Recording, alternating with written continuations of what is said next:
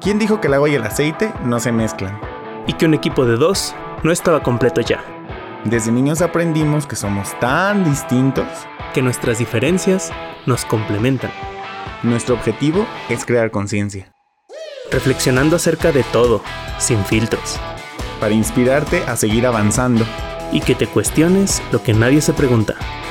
Mi nombre es Joe Rothbard. El mío Manuel Rothbard. Y esto es Entre Dimes y Directas. Saludos a todos, gente. Buenos días, tardes, noches, madrugadas. ¿Qué onda, gente? ¿Cómo están? Bienvenidos a su podcast Entre Dimes y Directas. Entre Dimes y Directas. ¿Entre qué? Ah, no es cierto. Ah, ¿no? ¿Vas a ser una porrista hoy? No. Venga, chicos, denme una... Denme eh. una. Entre. Ay, no. Entre. Pésima porrista. ¿Ves por qué no me dedico a eso? Sí, por Mi eso no micrófono está muy arriba. Qué oso. Ah. ¿verdad? Ah, ¿verdad? Bueno, el día de hoy, gente, personas que nos escuchan, Nos está auspiciando una marca local que no voy a mencionar, aunque sí muestro. Porque no nos está realmente patrocinando nada. Qué Pero me encanta ese, pas- ese, ese pastel, iba a decir. Me encanta ese café. Ay, eres el peor haciendo comerciales. Sí, la neta yo no Por eso las marcas no nos nunca. contratan para nada. Y porque tenemos 200 vistas. Bueno, ojalá pronto sean más. Para las personas nuevas que están llegando, un gusto recibirlos. Hoy vamos a abordar un tema que tenía rato con ganas de tratar, pero llegó en el momento adecuado e ideal para hacerlo, que es la confianza. Yo tengo un chingo que quería tratar ese tema, pero bueno. Así que te voy a dar oportunidad de iniciar con el tema.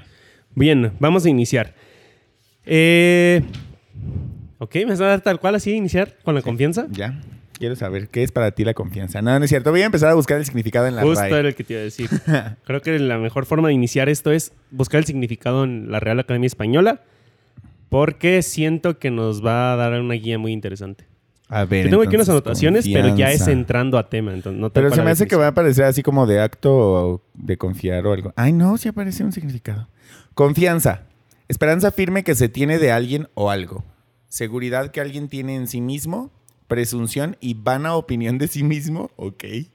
Ánimo, aliento, vigor para obrar. Familiaridad o libertad excesiva. ¿Cuántos significados hay? Pacto o convenio hecho oculta y reservadamente entre dos o más personas, particularmente si son trámites o del comercio. Y después vienen muchas cosas para jugar con la palabra. Bueno, Creo que está demasiado enredoso. sí. Y Pero- demasiado... Mm, Y como demasiado ro- raro, ¿no? Presunción y vana opinión de sí mismo. Ánimo, aliento, vigor para obrar. Seguridad que alguien tiene en sí mismo. Pues yo digo que la confianza es importante hablar de ella, porque dentro de las relaciones em, interpersonales, pues acontece mucho el evento de confiar o que alguien más confíe en ti. Y creo que independientemente de que todos tenemos idea de qué sea, qué significa y cómo se utiliza y qué características debería de tener, que muchas veces lo, lo implican juicios de moral de por qué tienes que confiar y en quién tienes que confiar y en quién no tienes que confiar y etcétera. Ajá. Eh, creo que muy pocas veces es hablado a detalle de cómo deberíamos de utilizar la confianza.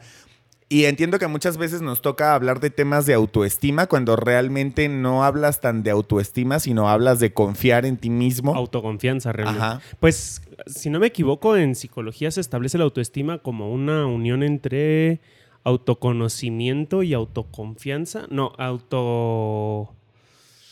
Ay, se me fue la palabra, pero va por ahí, o sea, realmente sí tiene mucho que ver. Sí, se, sí está captando bien nada más, Has, este pedo, porque yo me sigo escuchando muy bajito. ¿Seguro? ¿Igual, al mismo nivel? Yo te escucho. ¿Y en la ganancia está igual? Ah, no. Bueno, en fin, continuamos. Eh, pues. ¿Qué te estaba diciendo? Que en psicología la Ah, confianza y el Eh, conocimiento. o sea, sí está un poquito ligado cuando se habla de autoestima, pero. Pues, o sea, supongo que vas a un punto mencionando el hecho de, de que la confianza. O sea, que muchas veces se habla de autoestima cuando queremos recibirnos, referirnos a la autoconfianza. Ajá. ¿Vas a un punto con eso? Sí, porque entendería que la autoestima es como quererte a ti mismo y puedes quererte pero no confiar en ti. ¿Me explico? A mí me gusta, no sé si lo mencioné, pero en el, cuando se habla de autoestima o cualquier cosa que es auto, eh, hay un, eh, lo dijo un comediante a, for- a forma de chiste, pero pues muchas veces trae mucho de verdad. Al final de cuentas, los comediantes yo creo que son pensadores fuera de la caja. Sí. Porque para hacer un chiste tienen que salirse de lo que todo el mundo piensa, ¿no? Y dice este comediante que le da como algo que le jode mucho cuando una persona dice, es que eso que hiciste afecta mi autoestima y dice, ¿por qué algo que hago yo tendría que afectar a algo que es tu trabajo? Porque es autoestima. O sea, no es la estima de los demás, es mi autoestima. Entonces, ¿cómo yo voy a afectar tu autoestima? Ese es tu puto trabajo, no el mío. Qué fuerte. Pero es verdad. Y creo que es una buena premisa para empezar a hablar también de la autoconfianza. La auto... Es que, fíjate, y tengo algo aquí interesante. Generalmente las personas suelen tener un concepto de confianza que a mí me parece muy estúpido. Ligándolo... Mira, ya me puse muy ofensivo. Que a mí me parece muy Impropio. impropio. muy poco funcional. Qué bonito. Muy desadecuado. Ya Inadecuado, no ya te- bien. vas a empezar a divagar y no nos vas a decirlo el concepto. Eh, que tiene que ver con el hecho, no tanto el concepto de confianza en sí, porque nosotros sabemos de qué se trata y creo que en general entendemos de qué se trata. Va como un poquito como hacia la fe. Hay algo interesante y es que la fe tiene que ver con creer sin evidencia o sin necesitar evidencia. Y creo que la confianza puede ser un poquito en el con evidencia. Sin embargo, no tanto el concepto de confianza, sino la forma de la confianza o la forma en que deciden o eligen confiar en los demás, Ajá. la hacen muy reactiva. Si no sabes de qué estamos hablando, hacemos referencia, busca el episodio de ser la causa y no la consecuencia, que hablamos de proactividad. Confían reactivamente, nunca proactivamente. Es decir, nunca quieren ser quien da el primer paso para confiar. Están esperando a que el otro les demuestre, no sé qué O sea, demonios. Confían como una respuesta a la acción que alguien más tome. no confían de inicio. Lo cual es muy tonto si lo piensas como desmenuzadamente, porque ¿cómo puedo saber si puedo confiar en ti si no confío de un inicio en ti? Es tonto, incluso es, es- es como un círculo vicioso irracional o irrazonado, porque precisamente es como de, ¿por qué no confías? Pues porque no sé si confiar en ti. ¿Y cómo vas a saber si confías en mí si no lo haces? ¿Sí me entiendes? Sí. Entonces, mucha gente se basa en el no puedo confiar en ti porque no me has demostrado que puedo confiar en ti. Pero no te puedo demostrar si puedes confiar en mí si no me que das tú esa confianza. Qué, qué enredoso, pero que es cierto. Realmente la confianza no tiene que ver con eso, porque eso ya no sería confiar. Ya sería como. Debe de haber una palabra, se, me fue, pero como el confirmar realmente. Entonces ahí ya no tiene que ver con la confianza. La confianza se trata de un acto que tú das de inicio. No puedes confiar reactivamente. O sea, esa tontería de, pues la gente es, voy a ver si se gana o no mi confianza. La, la confianza no se gana, pues ni que fuera un premio. O sea, en este concepto egocéntrico que tienen las personas de sí mismos, creen que ellos siempre son el premio. Me encanta una obra de mi autor favorito que menciona un montón donde dice, es que ¿por qué me pasa esto a mí? Y este, este, el personaje que hace él dice, los seres humanos y su vanidad de creer que siempre son el centro del universo, porque así le pasa a la gente, porque no eres el premio, porque hay 7 mil millones de premios más. Qué Entonces fuerte. no eres realmente el premio. O sea, si, si crees que eres el premio, Atiéndete, Ajá, por favor. Tal cual. ¿Y, y, y por qué? ¿A qué me refiero en esto? No quiere decir que no seas valioso, pero si vas a una competencia de las Olimpiadas y hay 100 medallas para los 100 primeros lugares, deja de tener valor y deja de ser un premio, solo es un mero reconocimiento. Y está bien, tampoco está mal. El punto es, deja de creerte el premio. Si eres algo valioso, pero no eres un premio, ni tienes que estar buscando serlo. Si basas tu propia confianza o tu propia seguridad en querer ser el premio, tienes severos problemas y deberías atenderlos. Entonces, no podrías basar tu valor en eso. Es, eso es precisamente el afectas mi autoestima. ¿Por qué? Porque si nadie te percibe como premio y solo tú te percibes como premio, vas a empezar a vivir en un mundo que no existe. Y entonces es esa gente que está cometiendo un montón de errores en su vida y que está privándose de un montón de cosas que ni siquiera se están dando cuenta por qué se sienten así. Pero basado en esto, la cuestión de la confianza creo que siempre funciona mucho más entender que se trata de tú brindarle la confianza. Incluso contigo mismo. Ah, Ahorita quiero eh, atender esa parte porque eso es algo muy importante. Pero a lo que voy es, la confianza se debería de dar proactivamente porque así puedes saber si los demás confían en ti o no. Ahora, basado en eso ya puedes saber en qué confiar con los demás. O sea, si, si tú, yo te doy mi confianza, no hay manera en que no puedas no traicionarme sin, si no te doy esa confianza, ¿sí me entiendes? Pero con esa traición, el problema es que a veces la gente toma la traición como algo trágico, cuando solamente es un examen reprobado. No te demuestra que eres un idiota, solo te demuestra que no estás apto para esa prueba. Se acabó. O sea, deberíamos de ver ese resultado no como un fracaso absoluto, sino como un fracaso que te demuestra que hay algo que hacer al respecto. Nada más. En este caso puede ser, ok, ya no confío en esa persona en este aspecto. Pero para confiar en ella tengo que darle yo primero la confianza. Quería abordar algo de eso porque creo que, por ejemplo, una parte importante que hay que reconocer con respecto a la confianza es el contexto en el que estás confiando.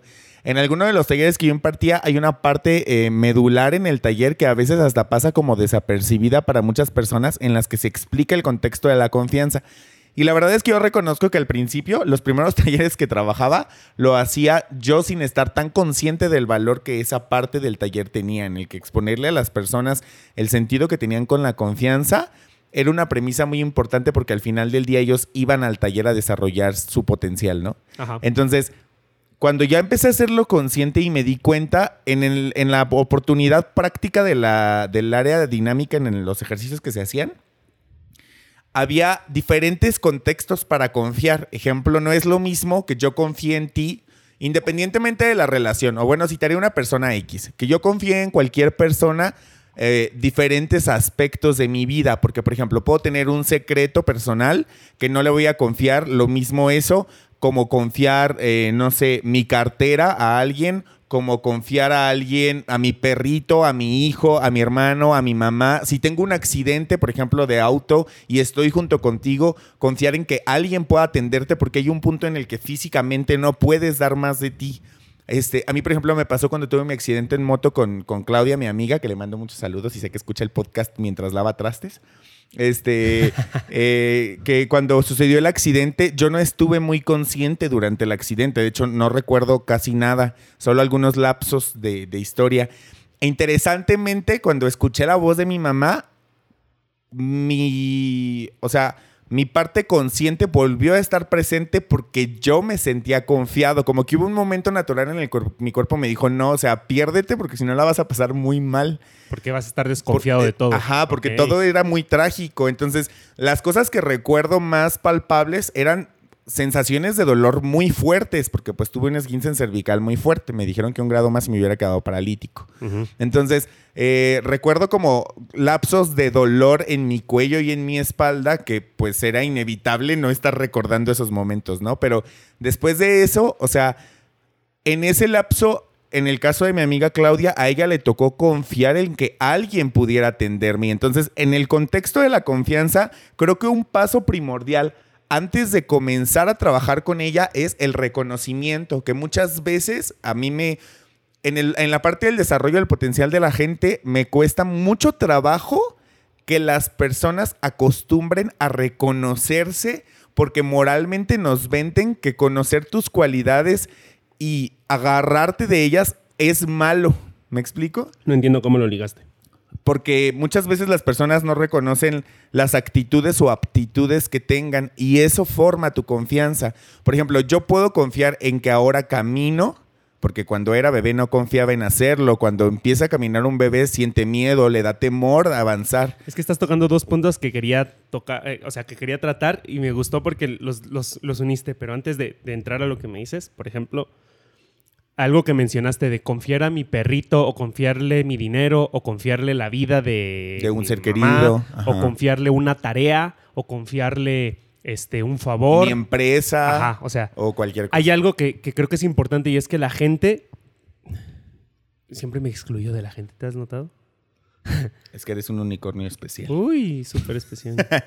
este, no es tan divertido como suena. Lo sé, pero a mí, a mí me da risa.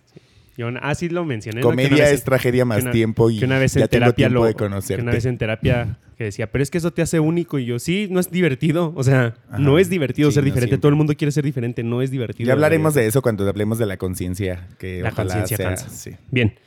eh, en este aspecto la gente, eh, o la mayoría de las personas, porque seguro que también hay gente que nos escucha que no, y qué chingón que empiecen a desarrollar eso, o que ya lo tengan, siguen pensando todo en absolutos. Y no solo en absolutos, sino en generalidades. Es decir, confío o no confío en ti. Entiendo que no se puede medio confiar, porque no puedo confiar 10 kilos más, 30 Sí, centímetros es menos. tangible. Sin embargo, no se trata de cantidades, sino de, eh, ¿cómo decirlo? Como- Contextos, Ajá, cir- como de- circunstancias. como de circunstancias, o como de, como de variedad, pues no es tanto de cantidad, sino de variedad. No es que tengo que confiar absolutamente en ti. La gente suele pensar que la confianza tiene que ser absoluta. Y Que en tú todo. Por ejemplo, que tú como eres mi hermano, yo debo de confiar en ti en todo. Y como tenemos varios proyectos juntos, más. Y como tenemos casi toda nuestra vida juntos, más. Y como nos como- relacionamos bien, más. y como- así, Y, y entonces, por ejemplo, es de, si yo puedo, si yo, yo sé que, por ejemplo, yo no te confiaría a ti mi dinero.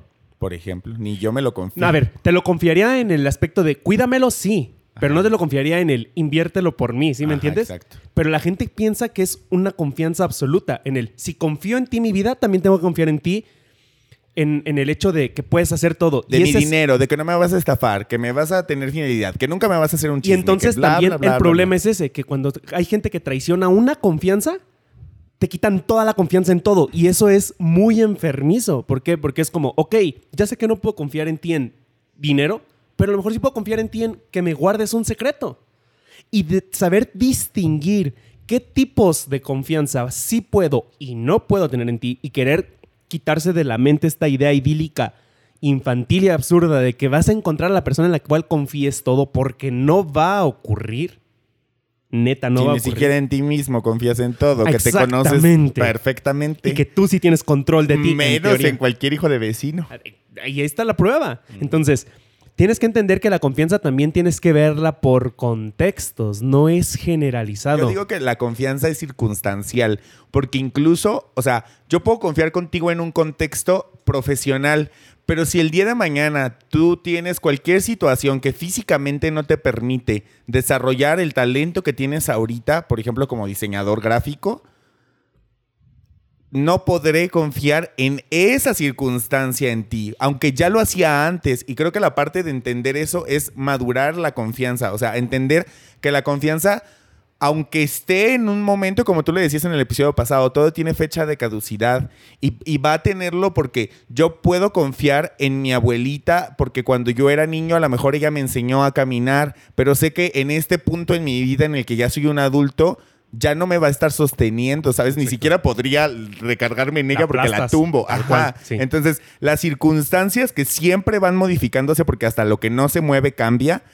es lo que nos lleva a entender que la confianza tiene que estarse reevaluando constantemente, e- entender los criterios y por eso hablo de que el reconocimiento es importante, porque es importante estar presente, o sea, dejar de estar sosteniéndote de tu confianza del pasado, que la verdad es un problema que yo he estado enfrentando recientemente y por eso quería abordar el tema aquí, ya sabes que a veces el podcast es terapéutico para mí. Este, en el que yo confiaba en mí en el aspecto profesional muchísimo. Y logré hacer cosas a mis 20 años que ahorita no estoy pudiendo lograr. Entonces, para mí fue una, un, tiempo de transición de, de una batalla interna de decir, ¿cómo es posible que antes que tenías menos recursos de conocimiento, de experiencia, de actitud, de aptitud, de lo que se te ocurra, estabas consiguiendo en esta área en específico, porque no estoy juzgando todo, no soy de esos absolutos que mencionas, estarlo desarrollando, pero precisamente el punto de alivianar mi ansiedad, porque eso me provocó en algún momento mucha ansiedad, fue evaluar esta manera de separarlo como en diferentes categorías, en el que sé que sigo confiando en mí como persona. Hay que entender que la cajita de la confianza tiene muchas eh, carpetitas. Muchas secciones. Muchas secciones donde a lo mejor puedo confiar en ti en esto. Por ejemplo, y tal cual lo que dices, es circunstancial. También hay que estarlo revaluando constantemente. Por ejemplo, a lo mejor antes yo no podría confiar en ti en una cuestión de... Incluso no se tienes que confiar en ti en cosas tuyas, también tienes que confiar en el otro en cosas de sí mismo. Por ejemplo, si tú antes me hubieras dicho, voy a cuidar mi alimentación, diría, ni madres va a ser este güey. sí, porque Y nunca lo ahorita hacía. sí puedo confiar en ti, en que yo he visto cómo cuando te pones, si te disciplinas con eso, lo, lo haces. ¿Sí me entiendes? O sea, sí, incluso, y no tiene que ver solo con capacidades del otro, porque lo que me dices es de capacidad, mencionaste el ejemplo de mi abuelita. también el hecho de, Su estado de ánimo. no, de sus circunstancias. Por ejemplo, ahorita tú puedes confiar en mí en una cuestión de sociedad y tenemos unas, o sea, trabajamos asociados en una empresa.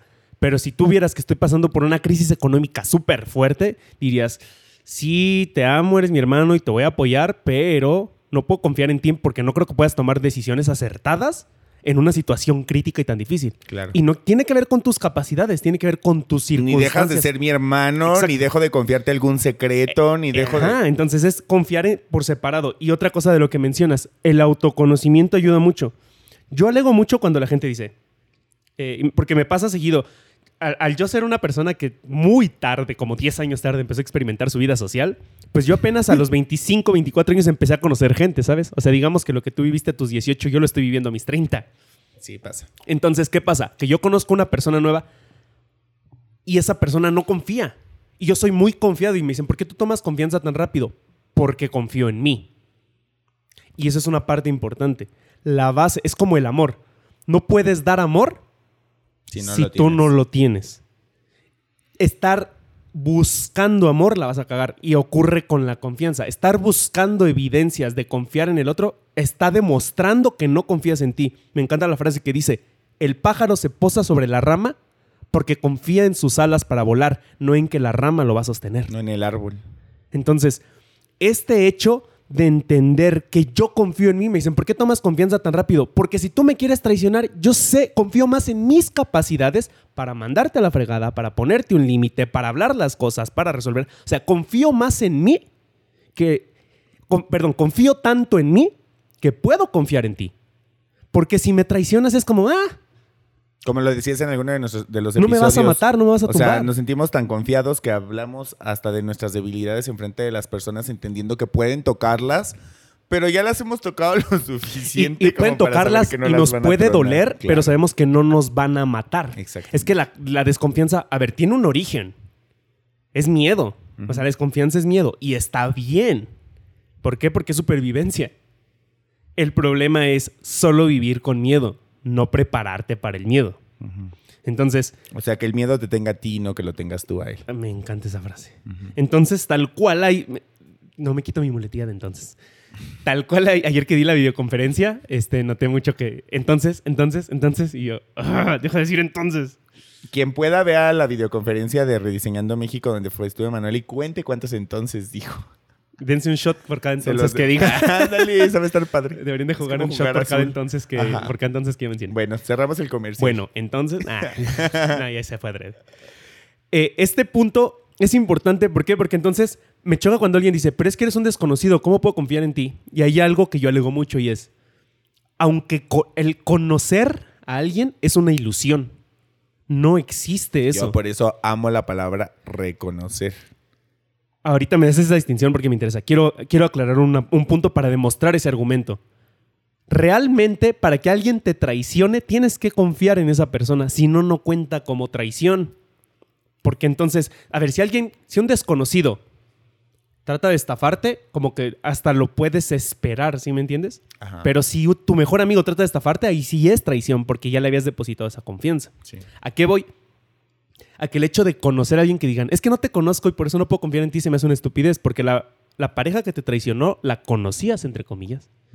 El socio que te estafó lo conocías, entre comillas. El amigo que te, que te ignoró y que te abandonó lo conocías. O sea, realmente eso de conocer, entre comillas, no existe. Pues me encanta la frase Es una ilusión dice que tú te cuentas a ti nunca mismo. terminas de conocer a alguien. En realidad nunca lo conoces. Solo creo que, creo que más que conocer es como. eh, ay, se me fue la palabra, pero es como el entender. Más bien es asumir o, o suponer. Supones que va a pasar esto. Y puedes hacerlo basado en evidencias. Dices, van 10 ocasiones que en esta situación Yeudiel responde de esta manera. Supongo que la onceava, pues va a ser así. Y eso es lo que nosotros decimos, es que lo conozco. No, no lo conoces. Lo intuyes lo, lo presupones, pero no lo conoces. Entonces esa tontería de, es que no es una persona desconocida para mí, no puedo confiar en ti.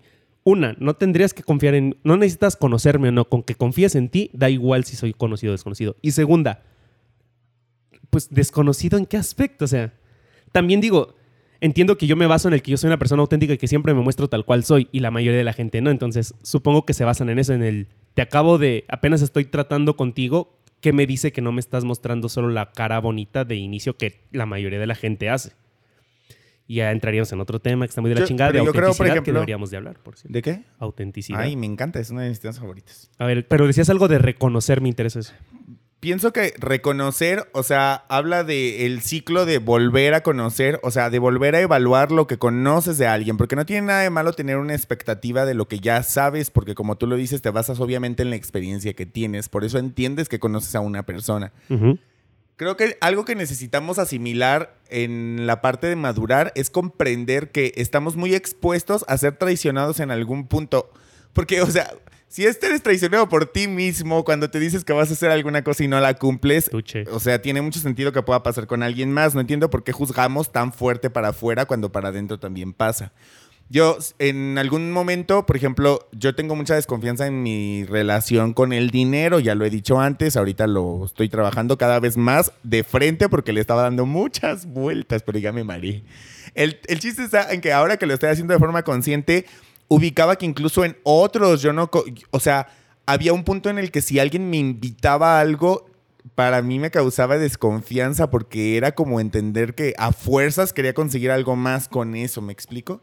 Y yo lo tomaba como ofensivo porque yo estaba teniendo una relación muy fea. Mi, mi- mi terapeuta me dijo, ¿qué relación tienes con el dinero? Y le dije, estamos divorciados, pero así como con pleito legal y todo.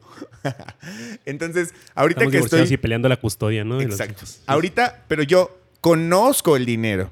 Y he tenido etapas en mi vida en las que tuve mucho dinero, ganaba muy bien o lo que sea, y etapas en las que no, y muchos altibajos como cualquier persona, no me siento exclusivo de esa experiencia. La situación aquí pasa que lo que dejé de hacer fue dejar de reconocerlo, o sea, dejé de enfrentar el entender el contexto en mi presente en el que yo me estaba relacionando con él. Y entonces reconocer para mí es volverlo al presente. O sea, tampoco digo que vayas en la vida todo el tiempo estando viendo la actualización como si fueras una computadora porque eres mi hermano, por ejemplo. Pero yo puedo ir viendo las vueltas que vas dando. Yo tu- si yo me basara en la única experiencia que conozco de ti, pensaría que eres el, el ser asocial que fuiste toda tu infancia y pu- pubertad y adolescencia, que actualmente no está pasando y resulta sorprendente. Y resulta sorprendente para ti y hasta en el apoyo moral de ser honesto uno con el otro, a veces tú me has hecho comentarios como de, no manches, es que esto me encanta y me impresiona, no sé qué, y yo volteo y te echo así como de, este, pues es que estás como tarde para impresionarte por eso, pero qué bueno que lo estés reconociendo, ¿no? Entonces, está padre reconocer y está padre reevaluar y está muy funcional replantearte Es como confiar con apertura, ¿no? todo circunstancialmente, pero sí creo que la raíz de todo esto de reconocer es, es efectivamente el trabajo personal que tengas. O sea, en tanto más lo desarrolles contigo, más puedes enfrentar de una forma, no sé si decir más sencilla, sino más fluida el hecho de que alguien pueda traicionar tu confianza. Porque ya lo, como tú lo dices, lo ubico en mí y ubicarlo en ti suena romántico y suena bonito. Incluso para algunas personas me invento, si es que estás escuchando ahorita, te puede sonar cliché e incluso imposible. Pero realmente yo viéndolo en la práctica, le doy mucho valor al trabajo personal que he realizado, que en gran parte ha sido gracias a otras personas, obviamente, porque pues adquiero conocimientos por ser tan sociable. Pero sí es muy importante, creo, el enfoque mm, determinado de saber que estás trabajando en ti y que ubiques y que te reconozcas, que veas el valor que tienes, que reconozcas tu cuerpo y reconocerlo no necesariamente es amarlo, porque yo puedo reconocer que algo no me gusta y vivir con ello y saber que no me gusta, pero no por eso tienes que estar atormentado. Entonces, ¿cuál es la, di- la distinción que harías entre conocer y reconocer? Que reconocer, lo que te implica reconocer es estar haciendo la evaluación constante de lo que conoces. O, sea, como reconocer, como diciendo el conocer de nuevo. es volver cual. a conocer, Reconocer. pero no es que pienso que pueden entender que volver a conocer implica conocer desde cero, Ajá, pero no. reconocer lo que yo lo manejo es con lo que ya sabes Solo lo actualizas. Como verificar. Lo actualizas, lo actualizas, lo actualizas, lo actualizas. O sea, no lo verifiques. es como verificar, pues. me da la impresión como que van con distancia. Como No, no, no. O sea, me, me refiero a verificar como que traes una lista que dices, hasta donde yo recuerdo, este pedo está así. Ajá. déjame checar. Ah, sí, sí, coincide. Ah, no, ya en esto ya no. ¿Sí me entiendes? A eso me refiero. Sí. Como que verificas que tu, tu concepto mental siga siendo. Que el mapa sigue siendo el territorio. O sea, como dice la PNL, el mapa no es el territorio. Como y que, sigas, y que, sigas trabajando contigo, porque hay una parte importante en el que si una persona se aleja de ti, no necesariamente tienes por qué estar siendo tú el problema. A veces la, la situación circunstancial de esa persona puede estar siendo el conflicto y puede no necesitar tenerte cerca, pero eso no necesariamente implica que seas malo. Por eso invito mucho al trabajo personal, a la, a la gente que nos escucha y a quien no nos escucha y también veo en la calle se lo digo. Porque es muy importante darte cuenta, porque tú sí puedes ser la causa de esa desconfianza, sí puedes ser la causa de ese alejamiento, sí puedes serlo. Pero en tanto más te conozcas, más tienes oportunidad de trabajarlo. Y ya tú decidirás, porque así funciona la confianza. Si en el futuro puedes retomarla, quieres retomarla, no creo que necesites retomarla, pero si de pronto sientes que lo necesitas, pues también tomes acción, pero que sea proactivo. Siento que estoy enredando todos los temas, pero Sí, sé que tú vas a dar una muy buena conclusión. Pues más o menos. Si O no, sea, ahorita no. Pero, eh, pues sí, o sea, me gusta como en el hecho de, al que te refieres de reconocer como el basar, como que conoces de inicio y luego es constantemente volver a conocer, reconocer. Y después seguir reconociendo, ¿no? De sigue aplicando esto, sigue pasando esto con esta persona, tal cual. Y no necesariamente como que lo estés evaluando Es que se- internamente, no, no, sino no. que circunstancialmente va a pasar, inevitablemente va a pasar. Es como el concepto de confiar con responsabilidad, pues. O sea, no, no se trata de confiar todo y dejarte ir como gorda en tobogán. Tampoco nos referimos a eso. O sea, no- porque a lo que voy de el pájaro se posa sobre la rama sabiendo que su confianza no está sobre ella, sino sobre sus alas para volar. Tampoco es como que porque el pájaro confía en la rama, llega y le va a estar picando a la rama y le va a estar, va a estar brincando en ella así de, ay, vamos a ver cuánto aguanta. Porque, Porque pues lo va a terminar va a rompiendo. tronar, Ajá. ajá. Entonces, Sí. tampoco es eso. Ni quiere decir que el pájaro va a ser ahí su nido y, y le va a decir a todos sus amigos pajaritos, vénganse, esta rama es... Ajá. No, claro. porque eso ya es ser irresponsable. O sea, hay que confiar con responsabilidad en el decir, sí, confío en mis alas, pero tampoco le voy a estar rascando en los huevos al tigre. Entonces, Pasé de la rama al tigre, ay, bien feo. Así se pasa la Metáforas. naturaleza. Eh, y este- esta parte de confiar con responsabilidad es muy importante también porque nos hace entender. es- supongo yo, ahí sí me encantaría como checarlo con mis amigas psicólogas y colegas psicólogos. El, es, el hecho de qué tanto realmente tendrá que ver que eso sean actitudes infantiles en querer ver las cosas absolutas, o sea, en el querer encontrar la media naranja el príncipe o la princesa eh, ideal, por ejemplo, ¿no? O en este caso, la persona en la que le voy a confiar todo. ¿Qué tanto realmente es un pensamiento infantil de necesito yo un soporte, ¿sabes? Porque yo siento que yo no puedo. O sea, es el pájaro de que no solo no confío en mis alas para volar, sino que no quiero volar porque me da miedo. Entonces quiero pasarme en el piso y más les vale que la rama aguante. Entonces supongo que va en eso de que la gente irresponsablemente confía, que ve que puede tener confianza contigo en cierto aspecto y se deja ir luego, luego y es como, a ver, tranquilo, o sea, vámonos por, por cajitas de lo que decíamos, ¿no? O sea, vamos en diferentes contextos. y es porque, un proceso muy difícil de lidiar, la porque, verdad. porque es, es- es lo que dice, la- por ejemplo, el, ej- la- el libro de la maestría del amor, de que la gente confunde dar tu amor con dar tu felicidad. Y eso tiene que ver mucho con la confianza, porque si cualquier persona que yo ame con todo mi corazón llega y me dice, ten, esta es mi felicidad, Emanuel, esta es mi vida, ten, sosténla, te la encargo, le digo, no, no mames, esa es tuya, a mí no me es algo tan delicado. Sí, porque en algún punto no lo vas a poder sostener. Tal- dame tu corazón, pero no me estés dando tu felicidad. Esa quédatela, esa es tu, tuya. No puedes depositar tu felicidad en mí. Entonces, la confianza, no, no puedes depositar tu confianza en mí. Confías en mí, pero no me depositas tu confianza. Sí, es decir, porque si se acaba la relación, se acaba la confianza bien, hasta en ti mismo. es lo que decíamos. Necesitas confiar primero en ti mismo.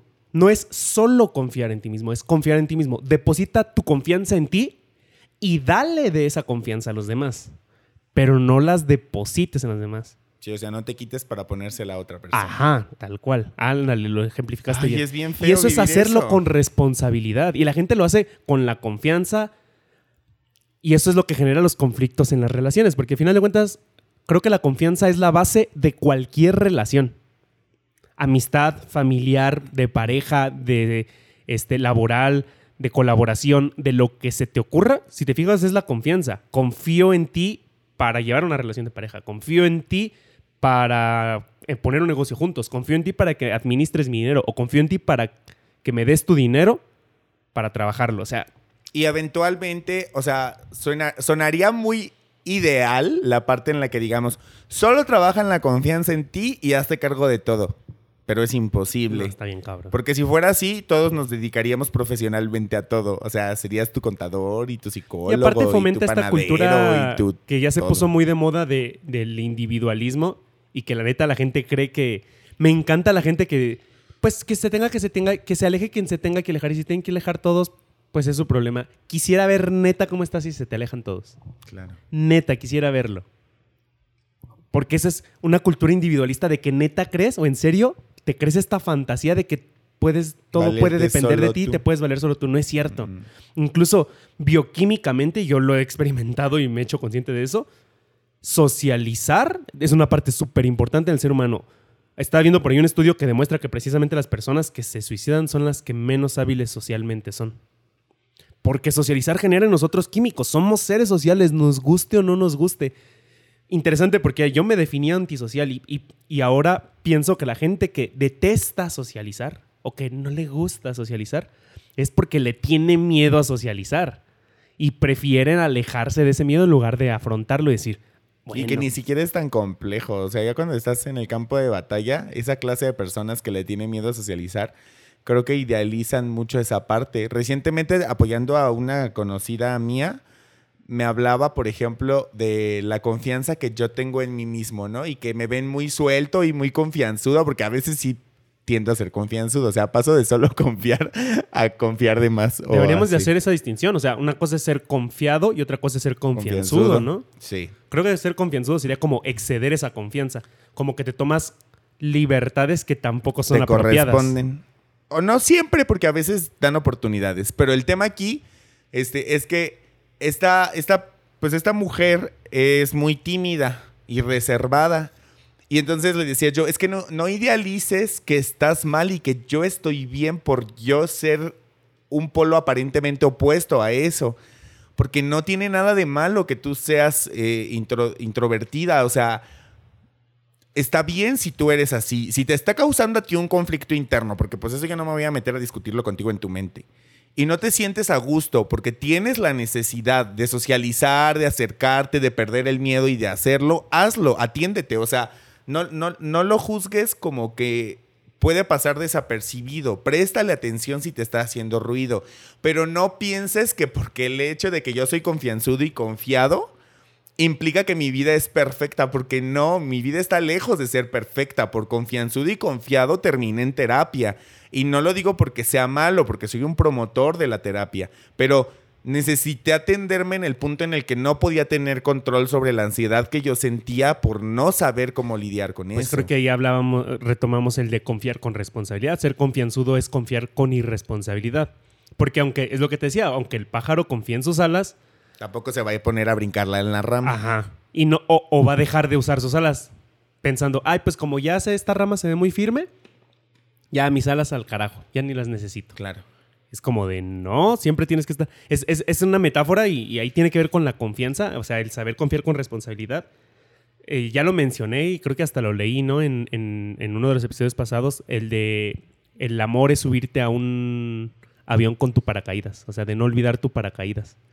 Va ahí, eso, eso se refiere en el si tú ves que esa rama es muy firme y te encariñaste con la rama y ya viste que esa rama es firme y que puedes pisar y que hasta puedes brincar y hacer tu nido y hacer toboganes en esa rama, no te quites tus alas, no te maltrates tus alas, no descuides tus alas. Sí, porque no, que, no porque un ave haga un nido y, saber, y sepa que se va a quedar eh, segura ahí, se corta las alas. eso es ser irresponsable, eso es ya es confiar con irresponsabilidad. O sea, depositar tu confianza en algo que no depende de ti. Porque es depositar Porque sí puedes contribuir, sí puedes cambiar, sí puedes modificar la rama como el pájaro, pero no depende de ti. La rama sigue teniendo su, su, su parte propia, pues, que no te corresponde a ti ni resolver ni modificar, porque a veces lo por modificarlo termina tronando y tú caes al piso, ¿no? Y ahora, hablando de la rama, realmente no nos referimos a la otra persona, sino a la relación, porque pensándolo tal cual, la otra persona también es un pájaro. Digamos que son dos pájaros que se posan sobre la misma rama. O sea, no veas la rama como una persona, Es como una circunstancia también. es como la, la relación con esa persona. Esa sería la rama o la circunstancia, ¿no? Y aquí quiero hablar ahorita de otro, de otro tema, ya haciendo como eh, este, un poquito un cambio abrupto.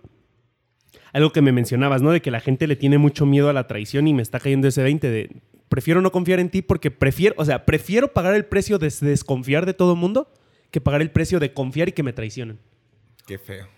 Y creo que, digo, está bien, es una forma de protegerse, se entiende, pero es, es no hacer nada, es, es el no salir porque me puedo morir en la calle. Es una forma de sobrevivir. Sí, no es, es, es matarse por miedo a morir. ¿Sí me entiendes? Sí. Tal cual, es una tontería. ¿Y a qué voy? Deberíamos de empezar, es, es como este de que dejemos de culpar a la víctima. ¿A qué voy? Si yo confío en ti y tú me traicionas, debemos de empezar a cambiarnos el chip, primero personalmente, y ya después pensaremos si la sociedad lo podemos lograr. Buen reto, gracias por esa tarea, maestro. Pero ¿a qué voy? Este, dejar de, de entender la traición como que fue mi culpa porque yo confié en ti. No, fue tu culpa porque tú eres una persona de la chingada, ¿sí me entiendes? Sí, me llega, me queda. Nah, no es cierto. No, Sí, sí, entendí, que la entendí. gente haya entendido, sí, sí. Repítanlo si no. Ah, regresen, es- se puede en Spotify en En Google. todos los medios. YouTube, ajá, YouTube, Google. Eh, ¿A qué voy? Eh, Eso pasa, o sea, es como de, me da miedo confiar porque si me traicionan, ¿cómo me voy a ver yo? Es como la canción que dice eh, que, que la canta Margarita, creo, algo así, de que, que nadie sepa Ah, se burlarán de mí, que nadie sepa mi sufrir sufrir. porque me traicionó, ¿sí me entiendes? Y es como de, ¿por qué tendrían que burlarse de mí? Yo confié, yo di, yo me entregué. Es un acto de valentía. El que la cagó fuiste tú, ¿sí me entiendes? Porque tú fuiste el que lo traicionó. O sea, qué tontería de que verlo como si yo hubiera... Yo tuve la culpa de que me traicionaras porque confié en ti. No, tú tuviste la culpa porque eres una persona de la chingada, ¿sí me entiendes? Porque no te has atendido. Porque más bien tú no supiste valorar esa confianza. A final de cuentas, el malo fuiste tú. Por eso hay que aprender a comunicarse. Pero ya lo dijimos en un podcast Pero lo que voy es... Te lo digo porque aunque yo soy una persona que confía muy rápidamente, digo, creo que queda claro que nosotros confiamos muy rápidamente. Yo todavía sí he notado que inconscientemente, y eso viene a estar interesante para atender, es atenderme es el sigo percibiendo el, ay, pero si me traicionan, qué pendejo yo. Y es, no, a ver, qué pendejo el otro o la otra. Porque es quien causa la Porque es, traición. porque es quien lo causó, ajá. Yo realmente, por mí no quedó, al contrario, yo hice como lo mejor que pude hacer. O sea, a final de cuentas es eso, es entender también que sí, obviamente ver mi responsabilidad y aprender a confiar. Sí, porque tampoco estamos hablando de que completamente culpable sea el traicionero. Sí, sí, sí, o sea, Cada quien, cada quien tenemos algo que Cada aprender. quien su golpe, Sí, exacto. cada quien su golpe. Pero si es empezar a quitarnos ese chip de que si me traicionan es malo y entonces el malo soy yo. No. A final de cuentas, me gusta como ese pensamiento que tú dices, ¿no? De, pues tú te lo pierdes y yo me lo ahorro. Entonces, lejos de verlo como algo que me duela, es como de, ok, ya no puedo confiar, pero te traicionó, pues se lo pierde. Ahora sí ya aprendí. Porque eso también sería confiar con irresponsabilidad, de lo que decimos. Tú entrega la confianza y ve que ya que el otro sepa qué pedo hacer con ella. Sí, pero no todo el tiempo. O sea, si ya también te han traicionado la confianza tres, cuatro veces, digo, Ya el que no quiere aprender es otro. sí, o sea, si, si tú te atercas en querer a que la pared se abra como puerta, pues la- el problema no es la pared, hijo, o sea, eres tú también. Hay que aprender la diferencia entre ser persistente y ser un terco. Sí. Hablando de puertas, me encanta una frase que dice, si la vida te cierra una puerta, ábrela. Es una puerta, así es como funciona. O sea, la gente también luego se cree esa idea de que si se, se le cerró una puerta, ya. Se bloqueó, se puso seguro y nunca se va a abrir. Pues el contexto es el rey, así que aplica en todo. Hablando de frases, tengo una que mi amiga Nancy me pasó. Justo iba a decir. Amiga, te amo. Que dice, yo te doy mi confianza, lo que tú decidas hacer con ella es tu problema. Y me encantó esa Sí, frase. me encantó. Porque es lo que hemos estado diciendo en una frase. Muy bien, se acabó el podcast. Ya, gracias por Vámonos, asistir. muchísimas gracias, Cuídense mucho, hacen sus tareas. Nos quedan 15 Me saludan a minutos. Hablemos de cosas. ¿Cómo te ha ido, Joe? ¿Joe Diel llora? Como entrevista, chavos. Cálmate. sí, lloro. Corro, No, pero es- esa parte sí de la confianza, entonces creo que también es, sería importante entender porque ¿Ah, sí así. seguimos? No, sí, no mames. Sí, ya no, zafa. ya, pues seguimos ya. Pues te puedes ir. Hay, hay episodios donde parece que es- el podcast es mío nada más. Ajá. Me siento Jordi. ¿Por? Te complemento. Ah, yo soy Adal, entonces, el que se avienta mi monólogo. complemento. Bueno, volviendo a la frase de Nancy, creo que sí lo resume. O sea, hay una parte en el que cuando de relaciones interpersonales se trata, confiar implica no depositar, sino entregar mi confianza hacia ti en el aspecto en que yo elija entregarlo, porque hay muchos aspectos, muchos aspectos. No diré que es una infinidad, pero hay muchos aspectos. A veces hasta se pueden concretar en, no sé, 10 conceptos cómo se trabaja, por ejemplo, cuando trabajas en logros y así. Pero, pero pues vas decidiendo qué confiar y qué no. Y al paso que también tú decidas hacerlo, porque si de pronto alguien te inspira confianza, se vale que lo hagas. O sea, hay una relación muy graciosa que yo tengo con ese concepto en el que soy una persona tan confiable, porque lo hablo basado en la evaluación que puedo hacer crítica y objetiva de mi relación con otra gente, que hay personas que recién conociéndome me empiezan a contar cosas que yo hasta veces digo así como de, ay, señora, guarde silencio, esto es Mm. como que ya. Pero es que no solo eres confiable, transmites mucha confianza. Exacto. Porque, por ejemplo, ahí sí yo podría hacer una distinción en este, en este fragmento de los hermanos agua y aceite. Creo que en confiabilidad ambos somos bastante confiables, y yo diría que hasta igual de confiables, pero tú transmites mucha confianza y yo no. Por alguna razón la gente genera cierta resistencia a mí y ya cuando me tratan es como de, ah, no manches, es bien chido y yo me halaga y al mismo tiempo me siento mal. Así de qué bonito que lo descubrieras y luego, qué de la chingada que pensaras Ah, que no lo era. Qué frustrante ¿En que estoy mal? Qué frustrante que me tenga que esforzar para demostrarte que soy confiable. O sea, sí, Sí, está pasa. muy de la chingada. Pero pasa entonces que siendo tan confiable y esto a veces eh, se vuelve también pesado lidiar con esas cosas, porque luego las personas por no oh, confiar en sí mismos te buscan como placebo para su confianza. Y lo digo como alguien que en algún punto llegó a eso. Entonces, es muy difícil realmente en la parte de la vida aprender a lidiar con eso, con, con atender los vacíos de confianza que tienes de ti y que, y que a veces buscas resolverlos relacionándote con otros. No viene desde ahí el aspecto de buscar confiar en los demás. Tiene mucho sentido hacerlo. Entiendo que a veces, muchas veces me ha pasado que pues tiene que ver con que trabajo coaching, ¿no? Entonces como que buscan hacerlo y cada vez busco como separarlo, hacerlo más profesionalmente, como que es así como de... Aparte, eh, la gente malentiende lo que es coaching porque piensan como que eres terapeuta, ¿sabes? Ajá. Y es como de, creo que, o sea, para temas de confianza, creo que es más confiable un terapeuta que un psicólogo que yo. Exactamente. Porque yo como coach, ¿de qué me sirve que me cuentes tus problemas? Yo no voy a hacer nada. Es como ir con tu entrenador de gimnasio y decirle, ay, doc- este, coach, pues fíjate que tengo problemas renales. Te va a decir, ah, ok, ya fuiste con el médico. o sea, si a mí me vienes y me cuentas tus problemas porque soy coach, te voy a decir, ajá, ¿ya fuiste al psicólogo? O sea, Exacto. ¿yo qué quieres que haga, A sabes? ese punto quería llegar, pero lo resumiste muy bien. Ya terminé mi Emanuel interacción Metáforas. por hoy. Emanuel, hoy fui a Manuel Metáforas. bueno, voy a prepararme un sándwich mientras Manuel termine el episodio. Con su monólogo. Nada, no es cierto. Eh, y, ay, sí, y viene un punto, se me fue. Lo lamentamos todos. Pero ahorita te vas a acordar, siempre te terminas Definitivo. Ah, ya.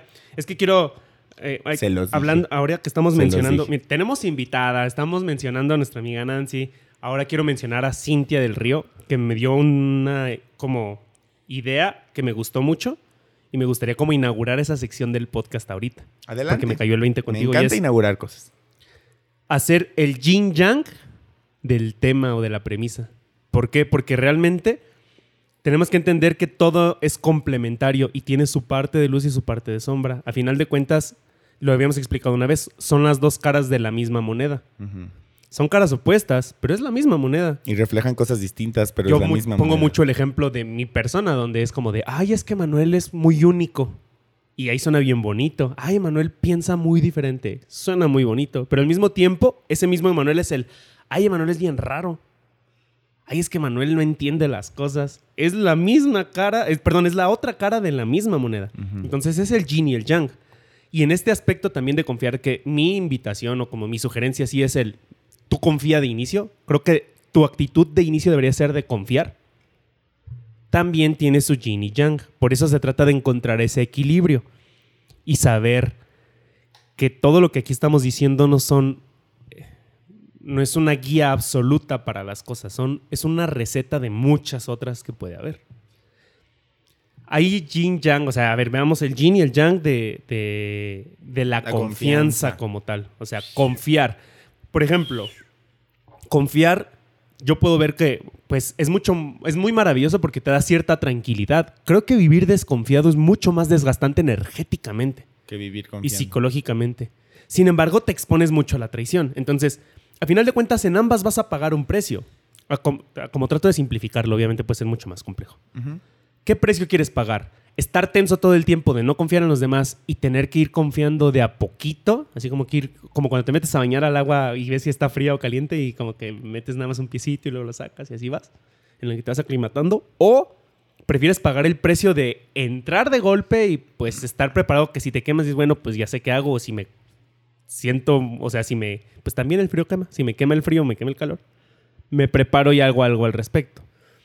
Cuando nosotros siempre hablamos de tomar riesgos, no es aviéntate a lo idiota, o sea, no es súbete al avión y ya vete. No, es súbete al avión, pero te llevas tu paracaídas, pero sigues los protocolos de seguridad, o sea, es prepararte para el riesgo aunque no ocurra.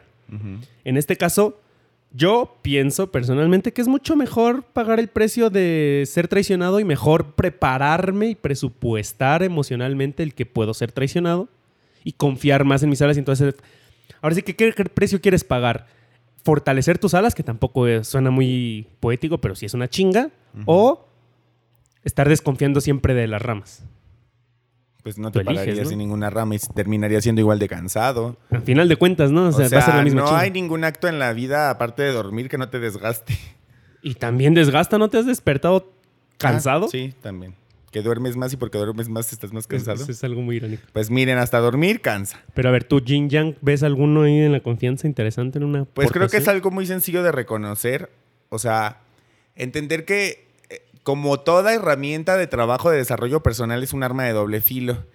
Pero sí creo que eh, es una distinción importante poder distinguir mm, prepararte que predestinarte. Ah, me gusta O sea, porque yo me preparo para lo que pueda pasar, pero no voy siempre mm, sosteniéndome del temor de que pase. ¿Sí me explico? Wow, O sea, estoy listo para saber que si se rompe la rama, voy a volar, ¿no? Sí, supone- eh, citando el ejemplo del pájaro. Pero tampoco voy a ir en cada paso que doy en la rama sin vivirlo. Y, y hay un punto natural en la mente, creo, salvo que algún terapeuta me diga lo contrario, y si sí, pues ojalá sea el mío para que me apoye a trabajar con eso. Hmm. En el que hay un momento en tu pensamiento en el que vas a estar sobre la rama y vas a pensar que la rama puede romperse. Y va a haber un momento en el que estés tan ocupado haciendo otras cosas como preparar tu nido que lo que menos te va a importar es ser tan consciente si la rama se puede romper. Y la vida a veces nos pone circunstancias muy difíciles y muy trágicas porque la madre naturaleza es algo que respetamos y que necesitamos amar, pero también es bien culera. Porque cuando te manda una inundación o un deslave o un... le- ella no pregunta, ay, ¿cuántas personas viven en esa casa? Ahí les va una montaña encima. No. Es que la gente sigue pensando que las, que las cuestiones físicas o que exceden nuestra capacidad le siguen dando atribuciones humanas. Es que eso es lo irónico, por ejemplo, de Dios. Le dan atribuciones bien humanas. O sea, Dios se enfureció. Pues si es un Dios, a lo mejor no siente ira y le vale madre. Y solo tuvo un Porque es tan error. poderoso que él, ¿por qué se enfurecería? Eso es una emoción demasiado humana, ¿sabes? O sea, humanizan demasiado. Entonces, humanizan a la madre naturaleza. Y es trágico, no o sea, realmente es muy trágico y sinceramente me imagino la- lo complicado que puede ser el dolor de entender que algún familiar muera porque se derrumbó un edificio en un temblor, ¿me explico? O sea, Pero son cosas que pasan. son cosas que pasan y que, y que a veces la vida solamente nos muestra de la manera más trágica cómo estar presente, pero en tanto entendamos esa distinción, no puedes estar viviendo, porque entiendo que puede haber gente que sí esté viviendo con miedo todo el tiempo y como alguien que tuvo miedo casi toda su infancia y adolescencia, porque así como el tiempo que tú eras aso- as- asocial, yo era miedoso, por ejemplo. Sí. Y es muy un proceso, sociable, pero muy miedoso. Exacto. Y es un proceso, que era lo que le decía esta niña introvertida. O sea, la gente piensa que yo por confiado nunca tengo miedo, pero no, yo confío mucho en mí porque he lidiado tanto con el miedo que ya se hizo mi compa aunque no quisiera, pues porque no se me quita, pero la diferencia es la relación que ahora tengo con él. Entonces, está muy padre el trabajo consciente, indago nuevamente a que tengan un trabajo personal, porque el yin yang de la confianza es inevitable como en cualquier herramienta de desarrollo humano. vívete confiando y vívete sabiendo que en algún momento vas a desconfiar. Presupuéstalo, pero Es- no lo predestines, porque no, no por esperar que te traicionen vas a dejar de confiar en todos, ni por esperar que te traicionen vas a tener que confiar en todo con alguien. Pues es lo que decíamos, o sea, confiar implica desconfiar, porque confianza era como cuando hablábamos de que valentía no es ausencia de miedo, tal cual, confiar no es ausencia de desconfianza, es confiar a pesar de la desconfianza que puede existir o del riesgo a la traición, pues. Y me encantó esa distinción, creo que la- me gustaría desarrollarla y que la transmitas más.